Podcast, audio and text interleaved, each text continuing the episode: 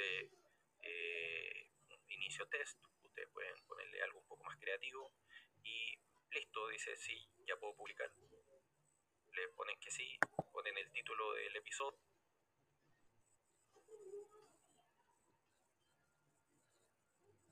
Así que quieres aprender inglés. Aquí tienes tres mitos que son completamente falsos.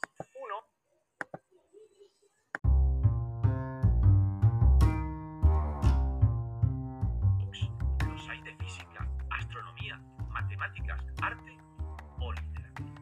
También podemos utilizar los rankings de podcast para ver cuáles son, dentro de la categoría educativa, los que tienen mayor éxito. iTunes o uno de los...